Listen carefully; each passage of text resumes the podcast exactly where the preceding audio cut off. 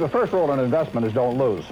And the second rule in investment is don't forget the first rule, and that's all the rules there are. I mean, it, uh, if you buy things for far below what they're worth, and you buy a group of things, Dinheiro na mão é vendaval. Sejam muito bem-vindos ao Conversa Económica. Eu sou o Stefano Silveira de Neuchâtel, na Suíça, e eu estou aqui com a... Eleonora, de Lisboa. Túlio Bertini, de Brasília.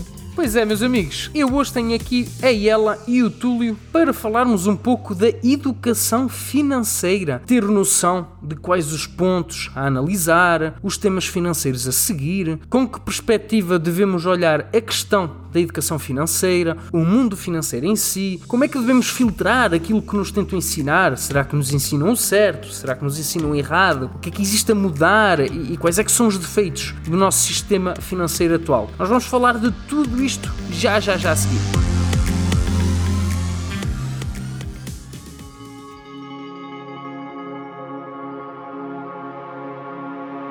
Então, meus amigos, olha, eu acho que podíamos começar por eh, explicar um pouco qual é que é o modelo de cada um de vocês, não é? Como é que vocês interagem com o público e o porquê de terem escolhido esse modelo, não é? Eu já fiz um programa com ela, eh, ela quase que se comunica de forma bastante individual, englobando temas como coaching, empreendedorismo, finanças pessoais, e nós temos o Túlio que é analista, faz lives publicamente, eh, comunica-se de uma forma mais grupal, não é? Em contraste dela, analisa os mercados em direto, analisa muito tecnicamente. É, é, Falem-me um pouco do vosso modelo, o vosso público e a dificuldade do vosso público e qual é que é o vosso maior engajamento nisto tudo. Uh, olha, então, eu, antes de mais, obrigada por estar aqui novamente. Acho que é um tema super, super interessante e tenho muito gosto de, de poder contribuir de alguma maneira. Espero que consiga. Um, então, a, a, forma como eu comunico ao meu modelo, uh, eu no fundo optei por ter uma comunicação simples.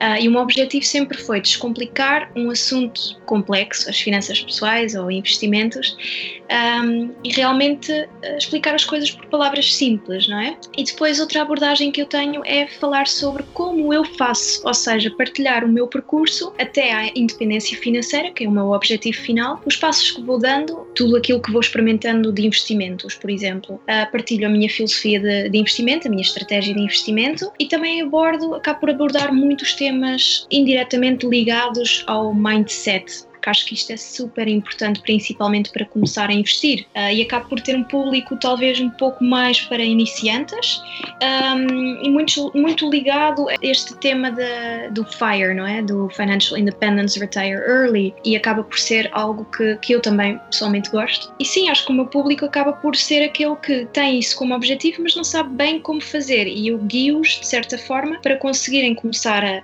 poupar mais dinheiro, criar mais fontes de rendimento e começar a investir.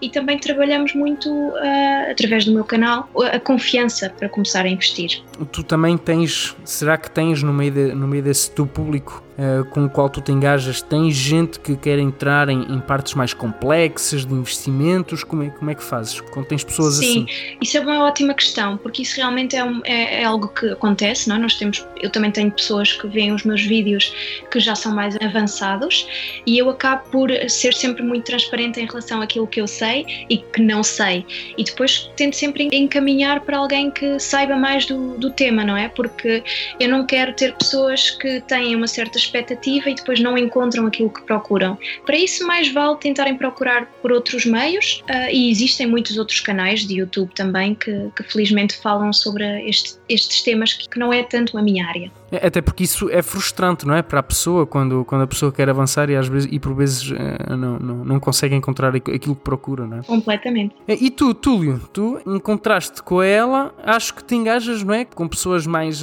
com pessoas mais experientes, com pessoas com mais conhecimento tecnicamente, não é? Vamos dizer assim, do mercado financeiro. É, meu público, ele acaba, pela minha abordagem, ele acaba sendo um público que já, já adquiriu algum conhecimento, ou que já até investe e que tem alguma experiência já de alocação e que se, se miscuiu em especulação, em um mar de teorias de investimento que acabam se perdendo com a quantidade de produtos financeiros disponíveis nas prateleiras, né, oferecidos pelos corretores, isso gera muita confusão. E aí eu percebi que existe uma demanda para orientação dessas pessoas, de tentar fazer com que essas pessoas deem um zoom out dos investimentos, ou saem né, do buraco do queijo, vamos falar falar assim, e passem a olhar os investimentos primeiro de uma forma mais macro, mais macroeconômica, no caso, no meu caso, orientando elas para uma diversificação com base é, em ciclos econômicos. Então, mais do que olhar para os ativos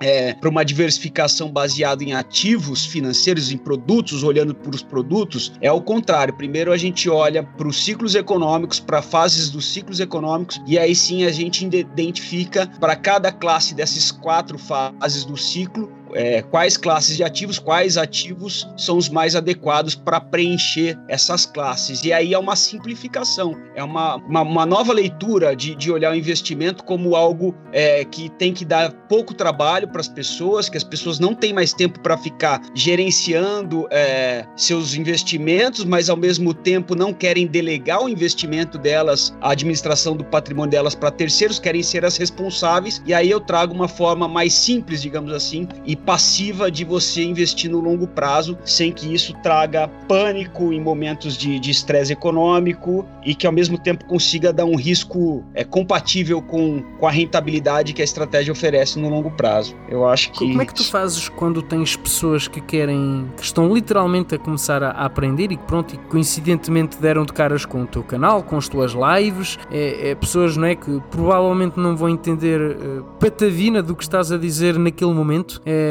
quando tens a pessoa que te consulta, que realmente não entende nada, como é que te fazes para guiar essa pessoa? É, esse é o desafio. Eu faço uma consulta com a pessoa onde eu, é, digamos assim, eu dou o básico dessa visão e essa visão de longo prazo baseada em ciclos, ela tem uma facilidade que é a simplicidade. Ela não é fácil de entender, mas ela é simples de explicar. E esse é o desafio, né? Levar essa visão que é simples para as pessoas leigas cada vez mais, né? Eu sei que é um desafio que eu tenho hoje, mas esse desafio desafio eu estou exercitando no dia a dia, cada vez mais nas consultas, onde eu faço uma apresentação, tento falar de uma forma bem uh, simplificada, bem uh, básica, e aí a importância do, do, conhecimento básico de finanças, que eu acho que todos devem ter e buscar esse conhecimento, a ela faz um excelente papel né, nesse sentido que ela está colocando, para que eu consiga acessar esse público com a minha visão, que é uma visão de, de, de longo prazo e, e que lida com uma, apesar da simplicidade simplicidade da estratégia, ela lida com uma complexidade muito grande. Então é uma, uma faca de dois gumes aí, eu consegui atingir, é, manter a simplicidade e atingir o público mais leigo. Às vezes é, é, não é fácil, mas é um exercício que a gente vai, tentativa e erro, é um processo de melhoria ao longo do tempo que eu estou buscando. Espero que eu atinja isso em breve.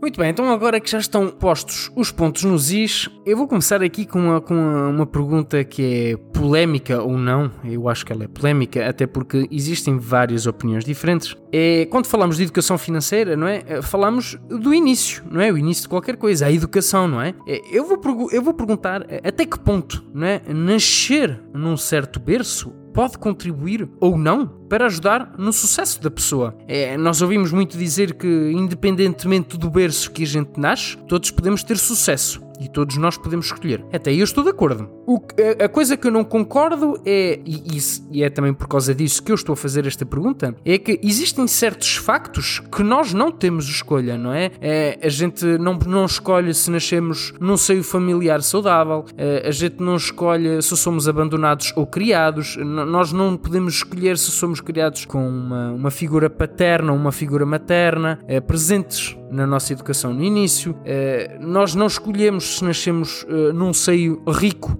ou não, até porque nascer num seio de uma família rica facilita muito mais uh, aceder a certa educação do que, uh, do que nascer num seio familiar mais, mais modesto, mais humilde. Uh, o que é que vocês acham sobre isso? Olha, na minha opinião, uh, o berço em que nascemos não define necessariamente o sucesso financeiro, mas pode ajudar a ter uh, esse sucesso mais ou menos facilmente. Mas qualquer que seja o berço em que nascemos, é preciso realmente querer esse, esse sucesso e, e ir atrás dele. Eu com isto não quero ser injusta, porque obviamente uh, nós, pronto, aqui, aqui na Europa pelo menos temos muita sorte em termos muitas possibilidades, não é? Acabamos por eh, acaba por ser muito diferente para quem nasce num país uh, subdesenvolvido, por exemplo, e não quero estar a ser injusta uh, ou, ou, insensível, mas eu acho que há muito, muitos casos em que nós realmente o sucesso também depende de nós, não é? E se tens um objetivo definido, é porque o podes atingir se o se queres, e obviamente tendo em conta algumas. Uh, pronto, podes ter mais sorte ou menos sorte, um, mas tens que lutar por ele, é isso que eu quero dizer. E muitas pessoas não têm sequer um objetivo definido, têm sonhos, não é? Eu tenho o sonho de me poder reformar cedo e deixar o meu emprego das 9 às 5, mas uh, é preciso transformar esse sonho num objetivo e criar um plano de ação, porque só assim é que se consegue atingir. E acho que isso Uh, tem a ver com a postura da pessoa, com, com personalidade, talvez, com se a pessoa é lutadora ou não, trabalhadora ou não, isso não tem tanto a ver necessariamente com o berço. Por outro lado, eu acho que o berço pode ajudar com o estímulo de lutarmos por alguma coisa. Se, por exemplo, tivermos pais que nos incentivam a lutar uh, e a trabalhar para o nosso sucesso, isso pode ajudar. Mas é preciso continuar sempre a querer. E eu aqui falo no sucesso e não tanto em nascer num, ou sermos ricos, porque eu acho que não precisamos necessariamente ser ricos para, para sermos felizes ou termos sucesso, mas acho que por um lado pode influenciar, uh, mas por outro lado também está muito dentro de nós aquilo que nós queremos fazer com a nossa vida.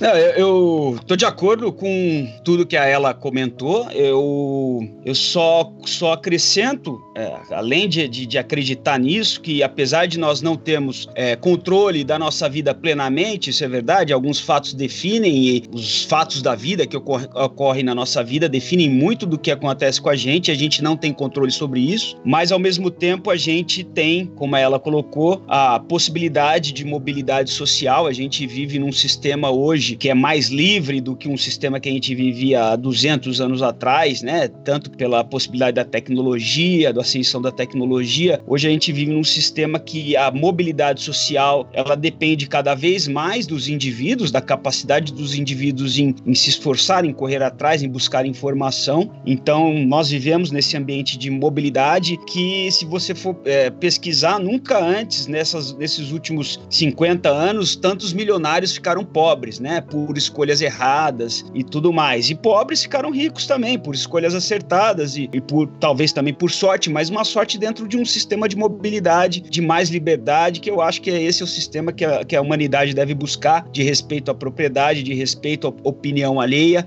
e de tranquilidade e paz. Então é isso, eu acho que a gente vive é, num ambiente é, onde a informação mundial está correndo, então o fato que ocorre nos Estados Unidos está correndo no Brasil, está meio que tudo conectado e isso faz parte dessa, desse, desse sistema que eu acho que está evoluindo para ser cada vez mais móvel, para a gente ser responsável cada vez mais por nossas escolhas. É isso. Eu acho uhum. que minha opinião é essa. Sim, se calhar umas pessoas vão ter que lutar mais do que outras. É isso que eu ia é? dizer. É isso que, é, é, na verdade, a minha pergunta reside, reside nesse ponto que é pessoas que nascem em berços mais favorecidos, e quando digo favorecidos estou aqui a fazer uhum. com os dedinhos as aspas, já têm parte do caminho percorrido, enquanto que as outras têm um caminho muito mais longo a percorrer.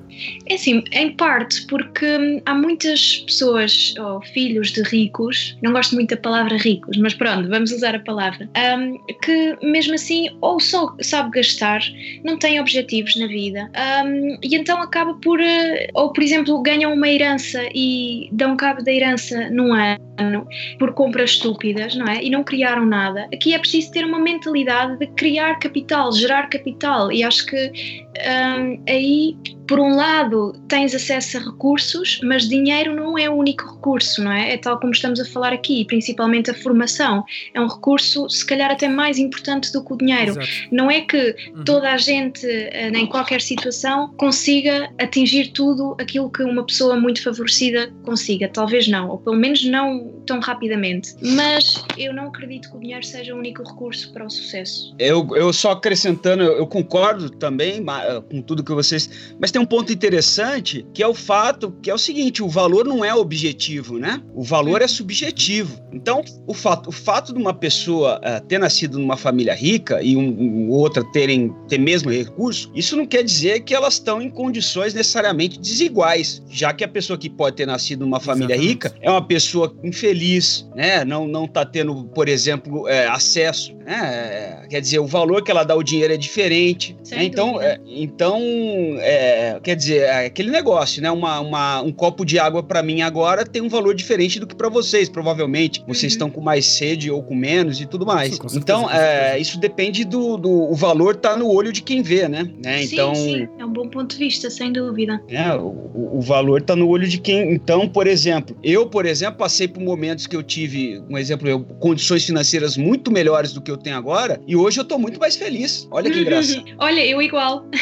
É? É mesmo, é engraçado. É engraçado, né? Então, então quer dizer, quando a gente sai do. do é, acho que a gente tem que ter uma, uma perspectiva menos material para olhar a desigualdade, né? E eu acho que acreditar também que é o seguinte, né? O fato de uma pessoa ter nascido, nascido num, num berço mais rico, né? Provavelmente isso tem a ver com a preocupação dos antepassados da, da, da pessoa, da família, né? Em trabalhar e deixar um dinheiro para a próxima geração, né? Então, quer dizer, eu acho que é, tem que ser. Eu acho que tem que ser preservado isso na minha visão, né? Hoje no Brasil tem muita discussão sobre ah, tem que pegar todo o dinheiro da pessoa. Imagina se você não puder juntar o, fruto do seu trabalho e passar para os seus filhos, para os seus netos, né? É complicadíssimo isso, uhum. né? Então a gente entra numa discussão é, realmente que não favorece, por exemplo, o aumento da produtividade da humanidade ao longo do tempo. Se a gente entrar, pô, se ele nasceu num berço mais rico, então ele tem que passar dinheiro para quem nasceu num berço mais pobre. Né? Se a gente entrar nessa, nesse dilema, a gente entra entra na discussão de é ou a gente entra na discussão de será que a sociedade vai progredir com esse tipo de mentalidade? Essa é a pergunta, né?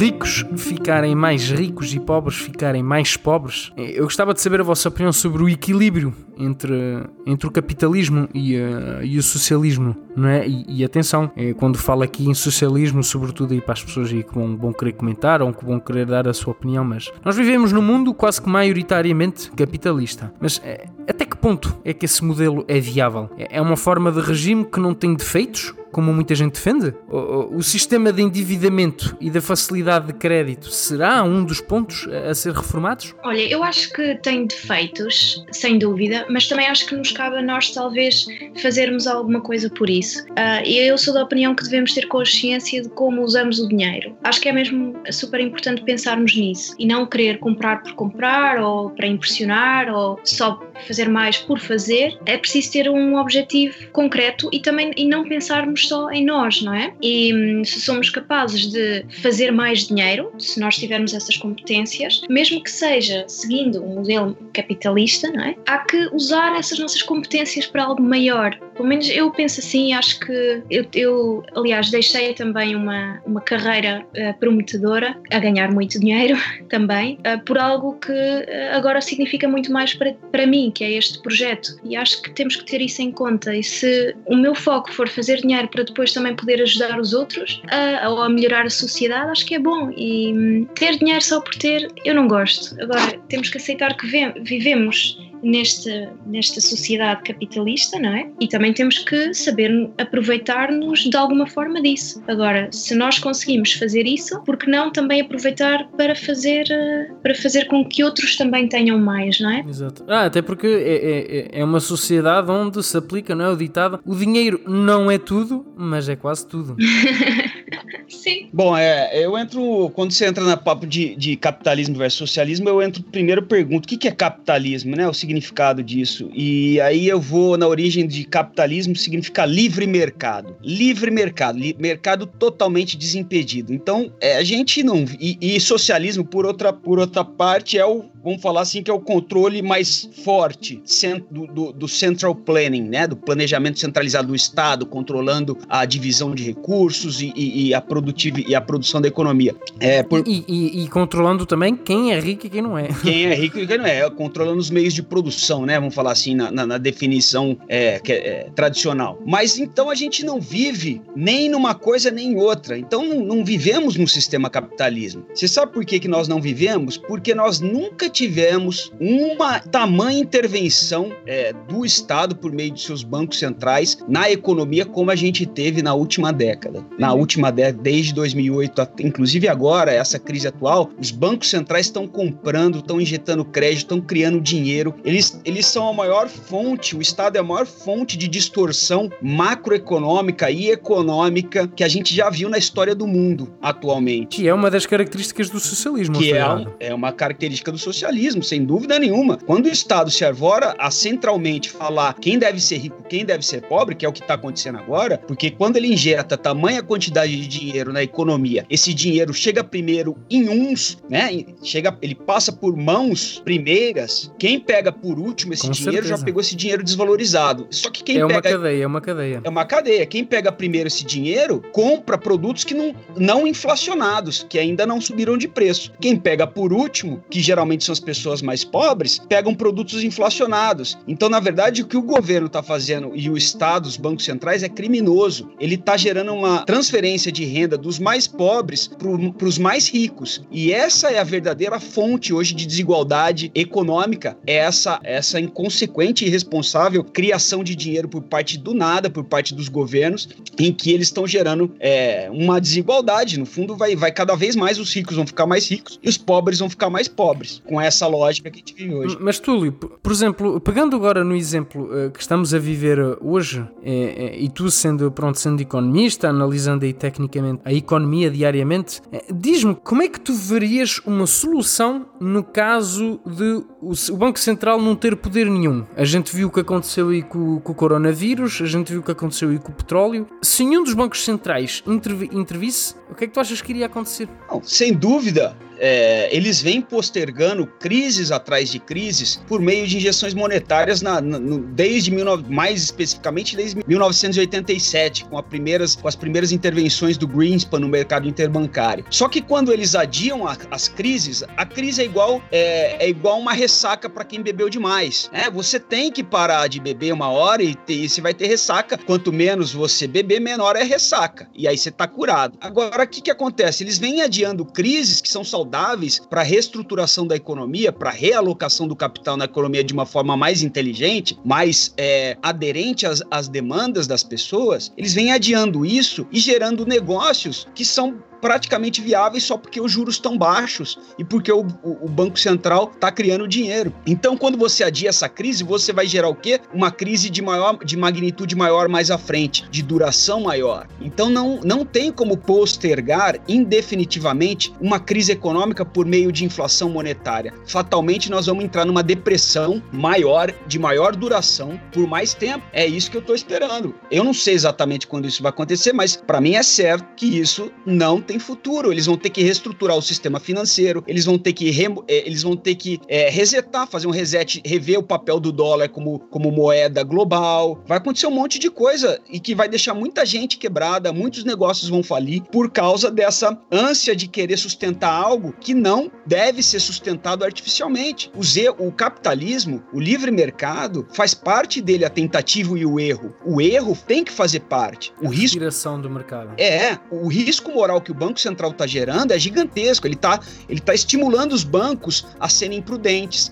estimulando as pessoas a serem prudentes, que sempre vai ter dinheiro que eles vão salvar, vão imprimir, vão salvar, mas isso vai dar errado. Toma o exemplo aqui da Suíça, não é? é? Nós temos aqui na Suíça com taxa de juro negativa há alguns anos e com um único propósito, que é para não deixar uh, uh, o franco valorizar em frente ao euro. Até porque, para quem não sabe, não é? A Suíça é um, é um mini, mini país no meio, da, no meio do continente europeu, rodeada de países que fazem parte da comunidade europeia. Uh, é um país rodeado por vários países a nível de fronteiras e é um país que trabalha muito com exportação de, de produto. E se o franco valorizar, não vai haver ninguém que invista aqui. É, e eu, sendo morador aqui há alguns anos, eu começo a sentir a Suíça começou a igualar-se uh, pouco a pouco aos países da comunidade europeia. Isto, não é? Tendo sempre em conta que Suíça é um país de primeiro mundo não é? E, e eu, eu, sinto, eu sinto exatamente isso que estás a dizer, e sobretudo com a, com a taxa de juros negativa, 0,75% negativa, e, é, e é justamente só por causa disso. É só para, só para não deixar o euro valorizar. E, e, e nisso, é por isso que é o seguinte: tudo bem, como que resolve isso? Não vai resolver sem uma grande crise. Eles já estão adiando isso. Você está entendendo? Não tem como adiar isso indefinidamente. Eles podem postergar isso, mas uma hora vai acontecer uma crise pior do que ele, do que ele, ele tivesse deixado acontecer antes. Não sei se você está entendendo o meu raciocínio. Uhum. É, então, é, era para deixar quebrar, era para deixar o sistema se renovar, era para era deixar o sistema se reestruturar de uma forma saudável. É, o que a gente vai ver vai ser, vai ser uma desgraça financeira mais à frente, de magnitude muito maior. Não dá para saber gente, quando. Não, ia dizer, e muita gente não vai estar preparada para isso, não é? Pois é, porque o maior estímulo,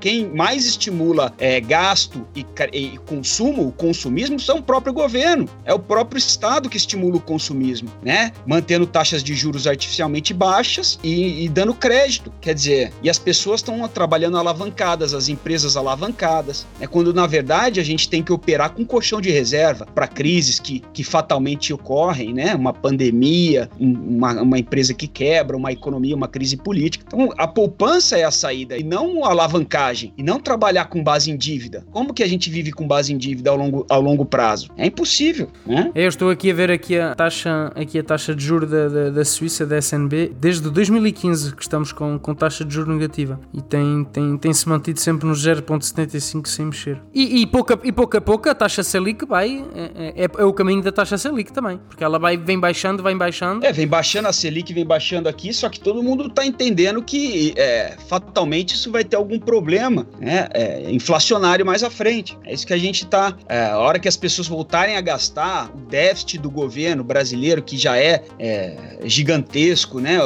para o nível de um país em desenvolvimento como o Brasil, quer dizer, é, o rombo que isso, que isso vai acarretar vai fazer com que, é, na minha visão, a gente, a gente tenha aí, talvez, não sei quando, uma volta da inflação mais forte. E aí, quando tiver que aumentar os juros, a desgraça é, acontece, né? Todo mundo quebra novamente, aquele. Então, enfim, é, a gente pode adiar sim a crise, mas não indefinidamente. Então, uma hora ah, vai acontecer um, uma grande rediscussão, na minha visão está próxima, rediscussão é, do sistema financeiro como um todo, global, né? E, enfim, é, pode, pode sair disso aí é, uma nova moeda baseada em uma cesta de moedas global e, e a gente está vendo China e Rússia comprando ouro pra caramba, é, o, quer dizer, o pessoal comprando ouro físico, se preocupando em ter lastro em ouro físico, que eu acho que é importante, todo mundo ter um pouco de ouro, né? Principalmente aí na Suíça, que é, que é que guardam bem o ouro, né? Tem, é, famo, é. famoso por guardar o ouro, mas, mas faz parte, faz parte da tua estratégia, né? A ter, ter faz parte da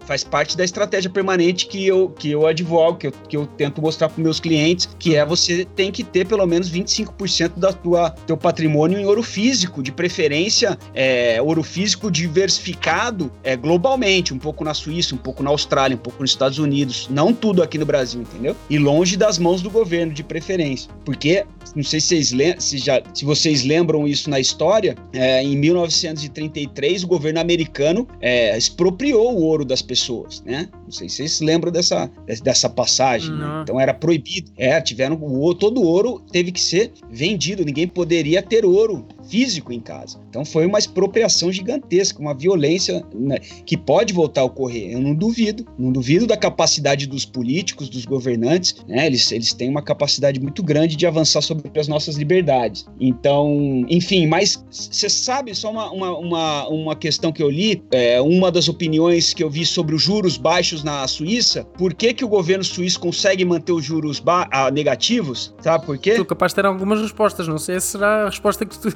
que tu procuras. Vamos ver. Eu, eu, eu diria, é assim, eu diria que é porque uh, a Suíça tem um grande percentual de pessoas que investem, ao contrário de muitos outros países. Vamos ver, vamos ver. É, é interessante esse argumento. É, é, é, um, é um dos argumentos interessantes de por que o governo suíço consegue vender títulos a, a, taxas negativas, né? É um argumento interessante. Mas eu acho que o argumento mais interessante é o fato de que as pessoas têm mais medo de deixar o dinheiro no banco entendeu? No sistema bancário, solto ali nos produtos. Com certeza, até porque nós aqui na Suíça temos várias, várias formas de, de formas até complexas de, de, de, investir o dinheiro, pronto, que não é conhecido nos outros países, que é, que é bastante típico aqui da Suíça. É, quando, quando falamos dos pilares, não é? Nós temos o, o sistema de reforma aqui na Suíça, eh, funciona por pilares, não é? Nós somos obrigados a pagar, já, já fica retido na fonte, não é, do salário, o primeiro pilar e o segundo pilar.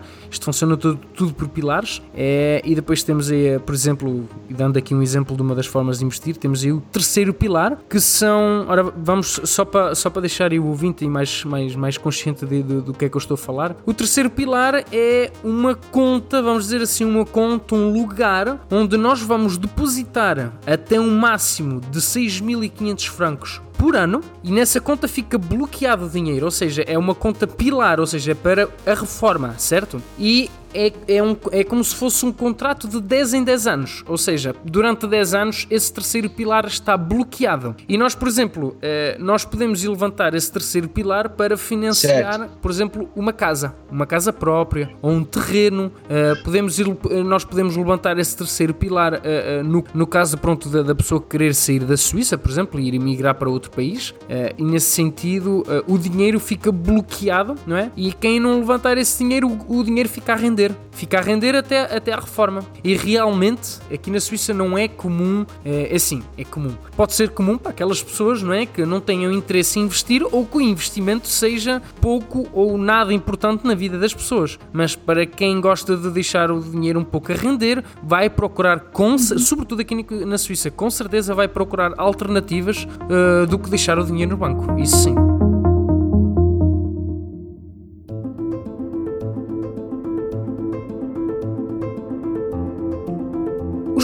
A incutir uh, na educação desde pequeno, eh, quais é que são os pontos importantes, imperativos ou, ou, ou, até pertinentes que vai ajudar a criança na escolha, no caminho da, da, da vida para o sucesso, e, e seja ele de que maneira qual for?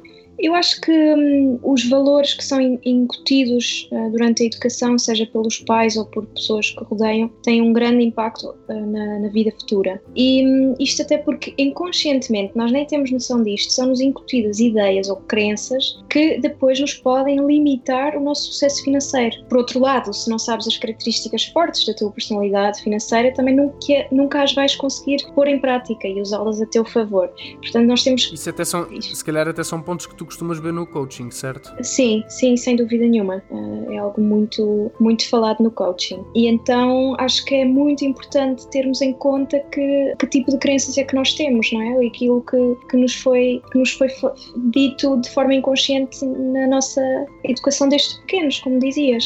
Porque nós muitas vezes podemos ter ideias em que, por exemplo, que o dinheiro não traz felicidade ou que o dinheiro abre todas as portas. Qualquer que seja a ideia, temos que perceber de onde é que ela vem e se faz sentido ou não. Se estamos a dizer por dizer, porque inconscientemente nos foi incutido, ou porque achamos realmente aquilo, não é? E então isto é como tu dizes, no coaching falamos também bastante sobre isto e, e algumas questões que ajudam a perceber melhor qual é a personalidade financeira que nós temos são, por exemplo, a tentar eh, perceber quais é que são as primeiras memórias sobre dinheiro e se isso traz ansiedade ou felicidade, poder, sei lá ou como é que, por exemplo, os pais lidavam com o dinheiro, uh, se provocava receios ou não, se em criança já a preocupação com questões de dinheiro, que tipo de, de, de, preocupação é que era. Sei lá, são algumas questões que acho que, entre outras, que são muito importantes para, para tentarmos perceber como é que está a afetar, não é? Para depois podermos trabalhar isso. Eu acho um ponto importante, se eu fosse um educador financeiro para crianças, eu, eu procuraria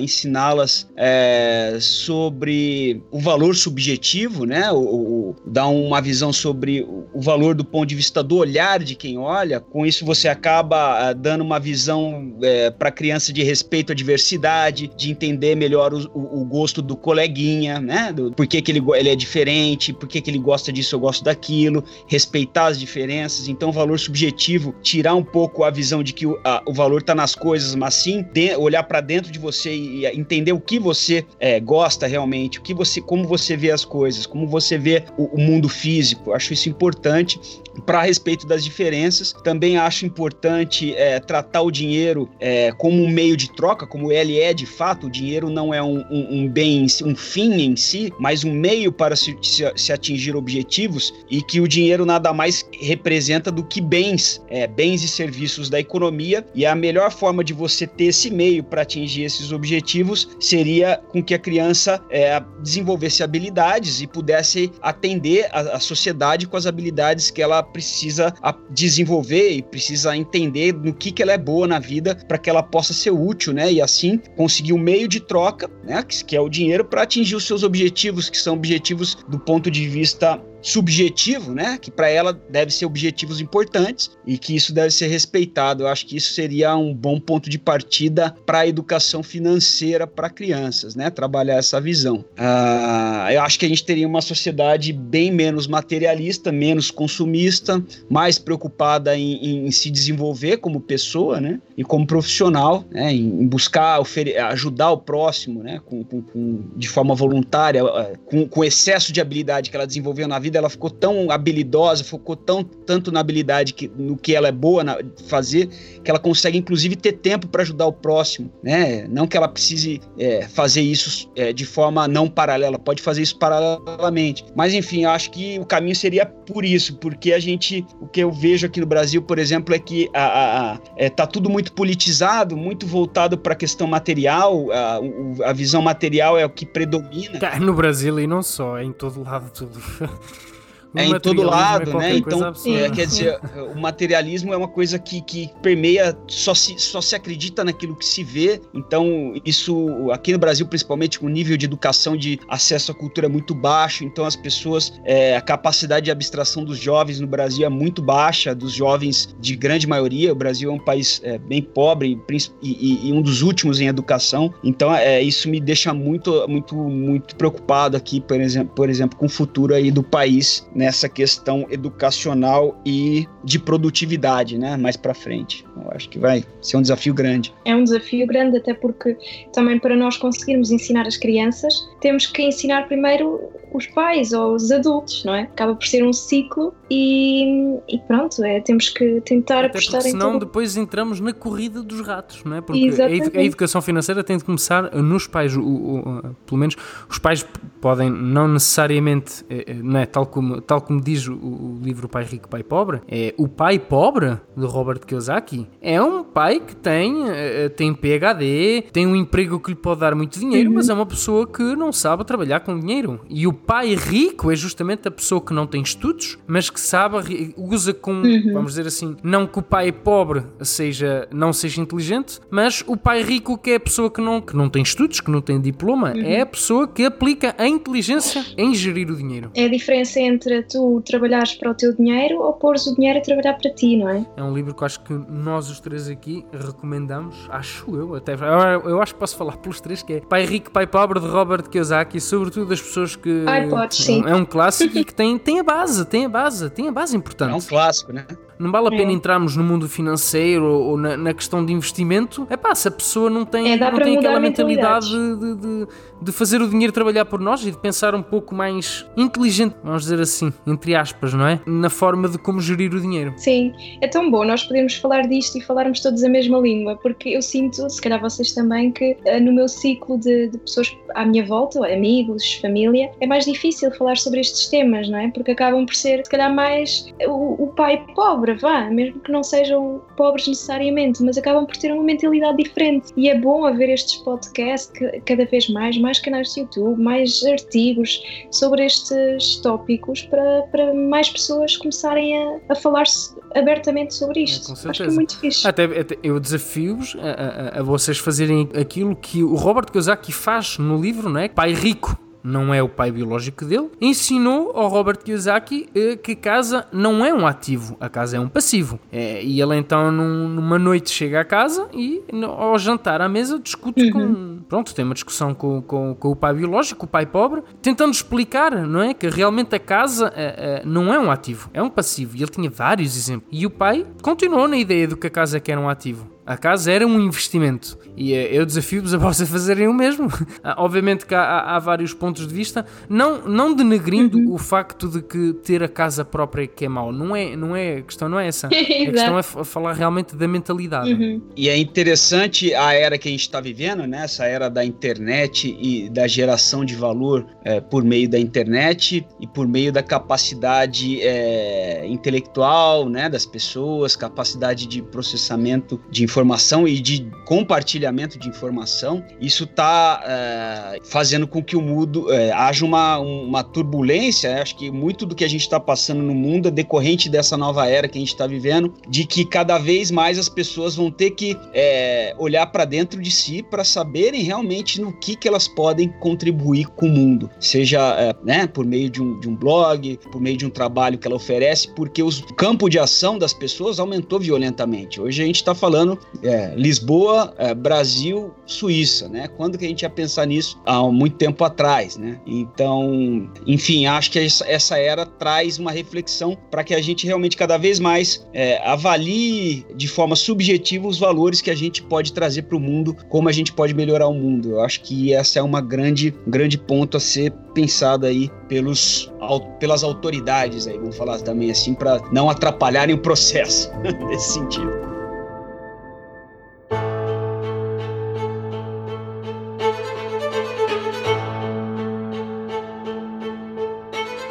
Deste abalo no mercado financeiro, é, eu tenho alguns familiares meus, não é? Dos quais eu faço a gerência de, de portfólio, de investimento em ações na Bolsa de Valores, é, e eles foram acumulando caixa, não é? Durante a crise, não é? A crise do coronavírus, a crise do petróleo, chamem-lhe o que quiserem, a crise de, deste século. É, e todos me perguntaram porque é que eu não comprava nada, e, e, porque, porque é que eu só balanceava a carteira, não é? E eu disse que, que eu não tinha confiança neste momento para investir eh, em novos ativos, eh, pronto, ainda não tinha confiança no mercado. É, e aparentemente o Warren Buffett, não é, numa conferência que fez para os investidores e para os acionistas da, da Berkshire Hathaway, é, disse que o mercado financeiro não é o melhor sítio para investir o dinheiro neste momento. Olha, eu a minha resposta é curta porque eu não tenho uma opinião muito definida sobre isso. Porque o que eu faço é eu uso a mesma estratégia que uso desde sempre. Porque, como o Túlio também estava a dizer, eu tenho a mesma estratégia que é a longo prazo. E a longo prazo, esta crise acaba por não ter assim tanto impacto. E eu não uso a estratégia timing the market, não é? Ou seja, não vou tentar aproveitar oportunidades agora que o mercado está em queda, por exemplo. É, tu, tu investes naquilo que acreditas que, independentemente do mercado, no futuro vai render.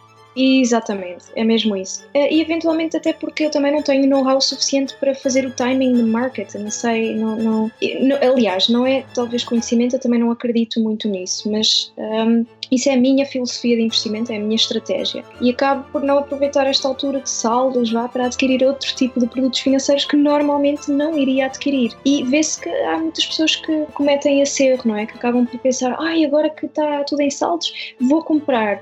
Mas esquecem-se de fazer uma análise ou de estudar a empresa ou o que for, ou o produto, um, e então podem fazer escolhas não tão, tão inteligentes a, a longo prazo, ou mesmo a curto prazo, às vezes. E pronto, é como digo digo, eu mantenho-me sempre fiel à minha estratégia, ou seja, diversificar ao máximo, ter sempre noção dos riscos associados a cada investimento uh, e investir para longo prazo. Então, com relação a essa, essa esse posicionamento, eu também é, sou contra fazer timing, timing de mercado, ou timing de market, porque realmente eu acho que essa visão de tentar acertar fundas, tentar acertar topo é, é algo criado pela indústria financeira para alavancar mudança de portfólio, para tentar de alguma forma rentabilizar o setor. Isso eu percebi é, nos últimos tempos e eu busco não seguir essa visão de tentar acertar fundos e topos com essa estratégia diversificada para ciclos econômicos, né, os quatro ativos representando cada cada, cada ciclo, de forma que eu não preciso acertar o que vai acontecer amanhã para posicionar meus investimentos. Eu, eu aceito o risco, aceito a crise, vejo ela como uma possibilidade, uma, uma oportunidade de rebalanceamento de portfólio, como ocorrido no último dia 23, nosso portfólio foi rebalanceado. Deixa-me só referir aqui, que eu acho que é pertinente, é, tu aceitas o risco porque estás preparado para o risco. Exato, a estratégia uhum. ela é feita para, ela abraça o risco, o risco faz parte parte dela. Inclusive, o risco traz oportunidade de reajuste do portfólio. Então, porque é o quem, próprio. Porque quem se arrisca sem estar preparado, oh, valha-me Deus, é, uhum. melhor, é melhor sair correndo. É, mas, mas você sabe que o ser humano ele esquece do, do, do fundamento, dos, das coisas fundamentais da vida, né? E, e, e, é muito comum eu falar com pessoas experientes que estão totalmente desbalanceadas, estão totalmente apostando numa fase do ciclo econômico só. Eu falo, ó, você pode sofrer muito, você pode ter uma queda de 50%, 60% do seu patrimônio. É, você acha que vale a pena? Você acha que você tá afim de passar? Olha, tem uma visão aqui que não te dá, dá menos trabalho, você não precisa ficar fazendo stock picking ou escolhendo as melhores ações do futuro, já que o futuro é bastante incerto. Tem uma estratégia aqui que você pode passar por crise sem, sem se preocupar tanto, ou, ou sem ter uma queda tão alta do seu patrimônio, sem ter uma volatilidade tão alta, né? Com uma consistência de retorno interessante no longo prazo, pagando mais que a taxa de referência básica e tudo mais. Então eu tento mostrar isso, mas entrando na posição do Warren Buffett, se eu for dar uma opinião, mas eu, eu não deixo de dar minha opinião, entendeu? Mas sempre que eu dou opinião, sempre tem alguém, to, algum lado vai criticar, né? Vai falar se tá errado,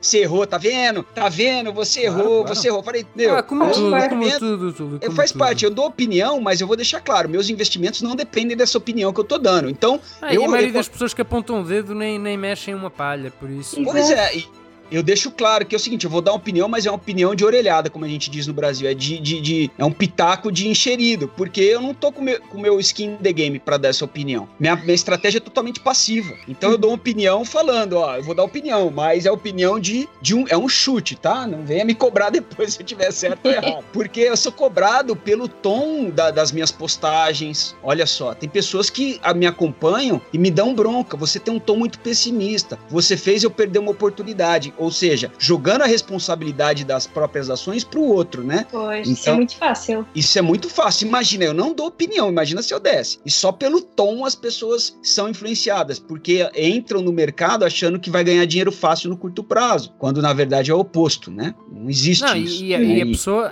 a pessoa que cobra o facto dela ter ou perdido uma oportunidade ou se ter dado mala, se ela te vai cobrar a ti, é, pelo amor de Deus, a pessoa deve mudar já isso, porque, como diz muita gente, quem tem filho grande é elefante, cada um que se cuida. Exato. Ainda bem que meus seguidores me protegem. Alguns ao lado deram bronca no menino e tal. Ah, peraí, ele não tá dando opinião de nada aqui, ele nem recomendou nada, ele só tá falando, postando do jeito dele aí o que ele acha. Né? Então, enfim, mas eu acho, agora vou dar meu pitaco falando que eu não tenho nada a perder. Eu acho que o Warren Buffett tá certo. Eu acho que vai ter uma queda aí nas ações é, mais para frente. Acho que é, essa, essa trégua é passageira e é uma preparação, na minha visão, para um tombo tão grande quanto o que ocorreu em março ou maior. Essa é a minha visão, porque não acredito que isso vai sair impune. Tudo que está sendo feito pelos governos e, e, pelos bancos centrais, essa criação de dinheiro sem lastro isso é, é a, a, como que é a negação da lógica da escassez, de que o mundo é escasso, de que os recursos são escassos. A violação dessa regra não pode acabar bem. Tapar o sol com a peneira, é querer é, enganar a realidade.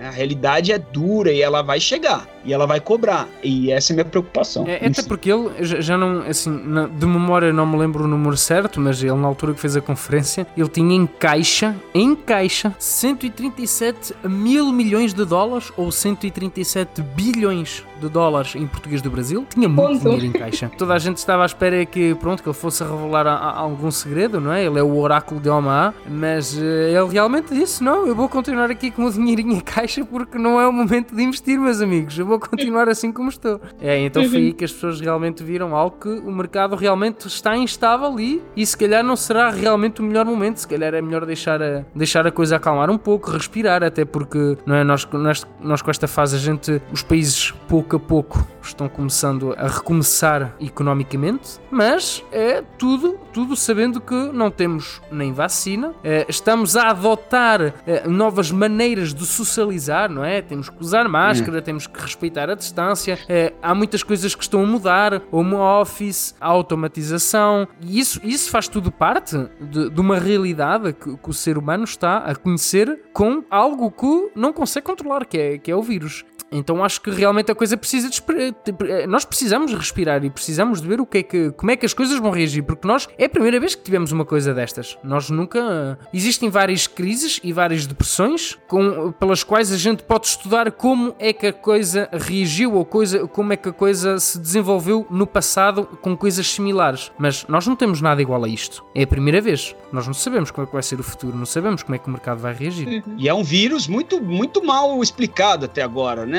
Pelo menos eu não tô. É, é, eu, eu, encontro ainda pesquisas aí. É, a OMS fala, desfaz. Teve a pesquisa com hidroxicloroquina, agora vai começar. Negou, agora vai fazer pesquisa de novo. Quer dizer, tá tudo muito confuso ainda em relação a esse vírus, né? O conhecimento desse vírus, né? É essa a impressão que eu tenho, né? Apesar de saber que ele é transmitido é, de determinadas formas, mais que outras, e ter medidas que a gente precisa tomar, né? De higiene e tudo mais. Mas está muito confuso e você comentou bem, a estrutura produtiva vai, vai, vai, vai se alterar. Por exemplo, 30% é, da receita do setor de, de transporte aéreo eram de pessoas que viajavam para trabalhar, né? E agora mudou. Muitas empresas, estão aqui no Brasil pelo menos, todo mundo trabalhando remotamente, as empresas se adaptando uh, ah, para trabalharem remotamente e com perspectiva de não volta do trabalho presencial. É, uhum. É, prédios, prédios inteiros vão ter que ser feito alguma outra coisa, porque isso vai, as, as empresas estão descobrindo que manter estruturas de imóveis é, para trabalho presencial não vai ser mais a saída, vai ter que se desfazer. Então acho que acho que vai ter uma mudança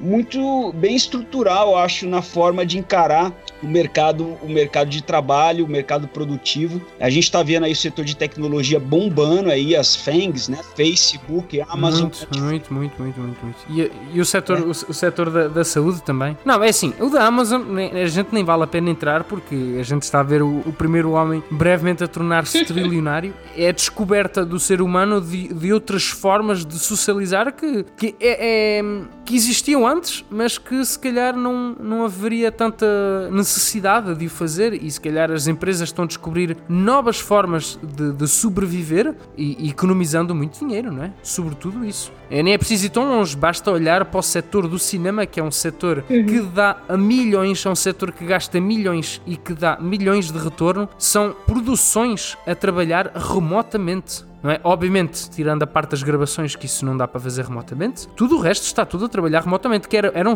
um setor que eu jamais acreditaria que fosse conseguir uh, fazer alguma coisa agora nesta, nesta parte da recuperação e está conseguindo, está conseguindo manter-se aí. com o vosso esforço e, e, analisando o mundo e o caminho que as pessoas levam é, quando toca a parte da economia e das finanças, investimentos, é, vocês veem evolução ou vocês têm impressão, e eu até pus aqui entre aspas, como eu, que é mais do mesmo, que ninguém aprende com os erros? É assim, eu acho que ainda há um longo caminho pela frente no que diz respeito à educação financeira. É algo que deve ser incutido, como já falámos desde cedo, não é? E, e na, na, educação, principalmente, não só em casa, mas também nas escolas, e ainda não o é. Eu acho que isso faz muita falta. Um, mas pronto, também por outro lado, vamos tendo pessoas como nós que tentam melhorar isso, não é? Mas a questão é sempre esta, que é parte da própria pessoa procurar essa informação, ou seja, não existe essa informação obrigatoriamente disponível disponível para toda a gente. É preciso haver alguma proatividade por parte da, pessoa um, para procurar. Mas, por exemplo, quando eu comecei o meu projeto, há mais ou menos um ano atrás, uh, epá, havia pouca gente a fazer isto. Entretanto, no Instagram, por exemplo, já há imensas contas a falar de finanças pessoais. É engraçado como isto, num espaço de um ano, um, teve muita, muita adesão. E agora vamos ver como é que isto se vai projetar no futuro, não é? Se isto realmente depois também traz os resultados concretos concretos que nós queremos, que é as pessoas a pouparem mais, a terem mais consciência, a conseguirem uh, ter a mentalidade do pai rico, como falámos há pouco. Uh, mas sim, a questão é que acho que a parte da educação falta mesmo, e já há pessoas que, que também apostam um pouco mais nisso. Não sei se vocês conhecem a Bárbara Barroso, ela tem um programa que hum, eu acho que é o programa Money Lab, que ela vai às escolas e às escolas básicas, acho eu, um, e às faculdades, tenho ideia, posso estar errada, e no fundo para poder dar essa, essa parte educacional, não é? Agora não está no, no programa obrigatório da escola e acho que isso faz falta, era bom que isso mudasse. Eu, eu acredito muito no, no processo de tentativa e erro, acho que os erros é, das pessoas tendem a, a levá-las para uma direção é, mais inteligente, mais próspera e desfeitas de escolhas mais acertadas é, no futuro. Agora, isso não quer dizer que, por causa desse sistema que funciona, é, a, a, o mundo sempre vai melhorar e que as pessoas não têm capacidade de fazerem escolhas erradas é, de forma bastante persistente no tempo, que faça com que a gente é, involua ou, ou que o mundo fique pior. Eu acredito que o mundo pode ficar pior, sim, se as pessoas não reagirem bem aos erros ou à realidade. E, mas eu sou um otimista por natureza, acredito que as pessoas é, vão cada vez mais na era da internet buscar informações é, pela própria estrutura uh, da mente das pessoas que tendem a identificar verdades como serem a serem perseguidas de uma maneira mais, mais atraentes do que mentiras. Eu acho que as mentiras, elas fake news, elas tendem a se dissipar ao longo do tempo. Tá? As pessoas ficam mais inteligentes, mais espertas, é, adquirem métodos mais eficazes de, de controle de erros e, e de, de confusões. Mas eu acredito que as pessoas vão cada vez mais buscar informações é, financeiras mais adequadas. Eu acho que o, o, o papel que a gente está desempenhando é, na era da internet, trazendo as informações para as pessoas, para o público, é um, é um trabalho muito nobre e é um trabalho que busca realmente trazer a consciência financeira, desde os mais leigos, as, as pessoas que se dizem mais experts, porque todo mundo tem o que aprender na vida, né? Então. Com certeza, acho que, acho que esse é um ponto fundamental, que é a humildade e saber realmente aceitar. Só assim é que aprendemos a aceitar novas opiniões, escutar os outros, eh, se nós se calhar podemos estar errados, eh, porque só assim é que a pessoa progride, porque realmente se a pessoa se achar sempre na razão, aí, é, aí fica é. complicado. Fica ignorante. É, exato, porque ela tem que ter humildade para acertar que errou, né? Que, que, uhum. que errou e que, que, tem que mudar a rota, né? Senão é caminho para destruição, né? Ah, mas a humildade realmente é um ponto importantíssimo para acertar o caminho certo, para tranquilidade e para paz, né? Que todo mundo quer, né? Tranquilidade financeira, né? E, e, focar no que é no que, no que é nobre, né? Para cada um, né? Eu acho que esse é o, é o caminho. Yeah, yeah. Yeah, yeah. Prontos, Uh, muito obrigado tu e muito obrigado ela por terem participado aqui comigo. Acho que é, é, um, é, um, tema, um tema importante. Acho que estamos no timing porque realmente está toda a gente à procura do bom investimento, não é? Toda a gente está desconfiada do mercado, ninguém tem confiança, as pessoas não sabem realmente o que fazer com o dinheiro e acho que temos de começar, não é? Pela questão da, da educação financeira. Acho que foi pertinente aquilo que vocês disseram, por isso quero-vos agradecer. Muito obrigado. Olha, obrigada a nós. Eu gostei imenso de estar aqui e acho que a tua ideia de falarmos sobre sobre este tema foi ótima mesmo e eventualmente, não sei, podemos fazer um, um segundo podcast ainda a explorar mais o tema ou outros temas, quem sabe. Pois, Stefa, queria agradecer aí mais uma vez a participação no, no seu podcast e, e, agradecer a ela também, satisfação conhecê-la e, e, participar desse muito legal, muito legal, uma, uma conversa bem descontraída e bacana. Espero voltar em breve. Um grande abraço. Para aceder ao conteúdo do Túlio e da ela, eu vou deixar todos os canais, todas as redes sociais, os sites deles, os dois, vou deixar tudo na descrição do podcast. A mim, se vocês não me seguem, Conversa Económica no Facebook e no Instagram, segue-me lá, eu tenho postado conteúdo quase todos os dias. Por hoje é tudo, a gente vê-se no próximo episódio. Tchau, tchau, maldinho.